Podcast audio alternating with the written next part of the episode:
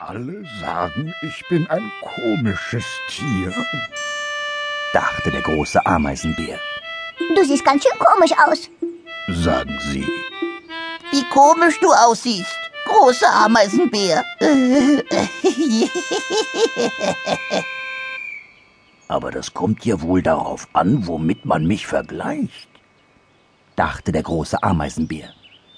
Verglichen mit einem Löwen sehe ich schon sehr komisch aus. Hm, ein Löwe, das ist sozusagen was ganz anderes. Ein Löwe sieht aus wie ein Löwe, und man weiß gleich, dass man einen Löwen vor sich hat, wenn man ihn sieht. Nichts anderes. Das Normalste auf der Welt. Aber warum sollte man mich mit einem Löwen vergleichen?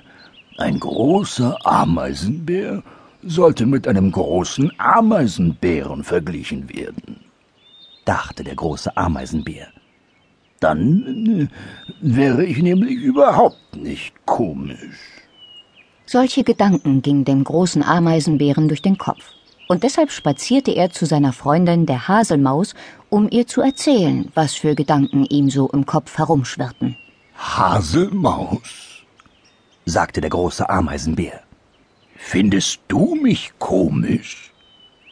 Die Haselmaus dachte kurz nach, und während sie nachdachte, ging sie langsam um den großen Ameisenbären herum, bückte sich und streckte sich, neigte den Kopf zur Seite und sagte Hm und Aha. und Oh ja.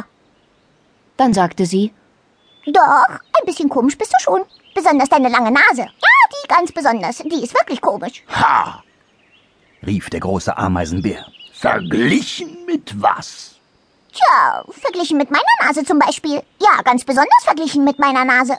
Und da musste der große Ameisenbär ihr recht geben.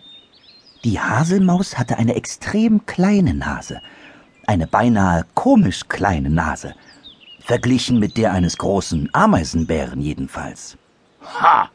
rief der große Ameisenbär noch einmal.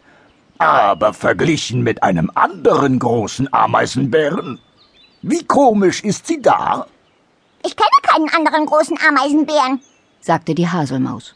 Aber wenn ich einen kennen und eure Nasen miteinander vergleichen würde, fände ich sie wohl immer noch komisch. Alle beide. Ganz besonders alle beide. Das letzte verstand der große Ameisenbär nicht so recht. Ganz besonders alle beide. Er konnte sich nicht entscheiden, ob das etwas Gutes oder etwas Schlechtes war. Er beschloss, dass es gut war, fühlte sich aber trotzdem merkwürdig melancholisch, irgendwie enttäuscht. Dann spielt es also keine Rolle, womit man mich vergleicht? Äh, ich glaube nicht. Nein. antwortete die Haselmaus. Das glaubst du nicht. Nein. Nein, genau. Das stimmte den großen Ameisenbären richtig traurig. Nicht nur ein kleines bisschen, sondern so schlimm, dass es von innen wehtat und er nicht wusste, was er machen sollte. Ameisenbär, rief die Haselmaus. du bist doch nicht etwa traurig? Ach was, wollte der große Ameisenbär antworten, aber seine Stimme klang ganz kratzig und gar nicht wie sonst, machte er. Doch, du bist traurig. Stellte die Haselmaus fest.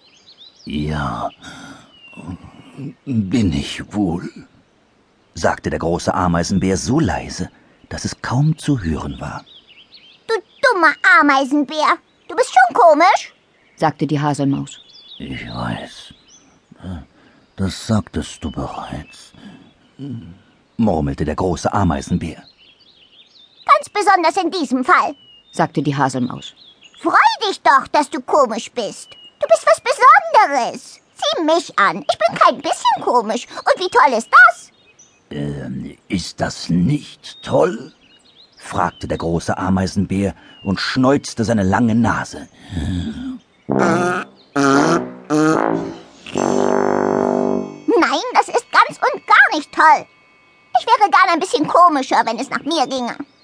Aber es geht nicht nach dir? Nein, geht es nicht. sagte die Haselmaus und schüttelte so energisch den Kopf, dass ihr ganzer Körper bis in die buschige Schwanzspitze wackelte. Es ist, wie es ist. Manche Lebewesen sind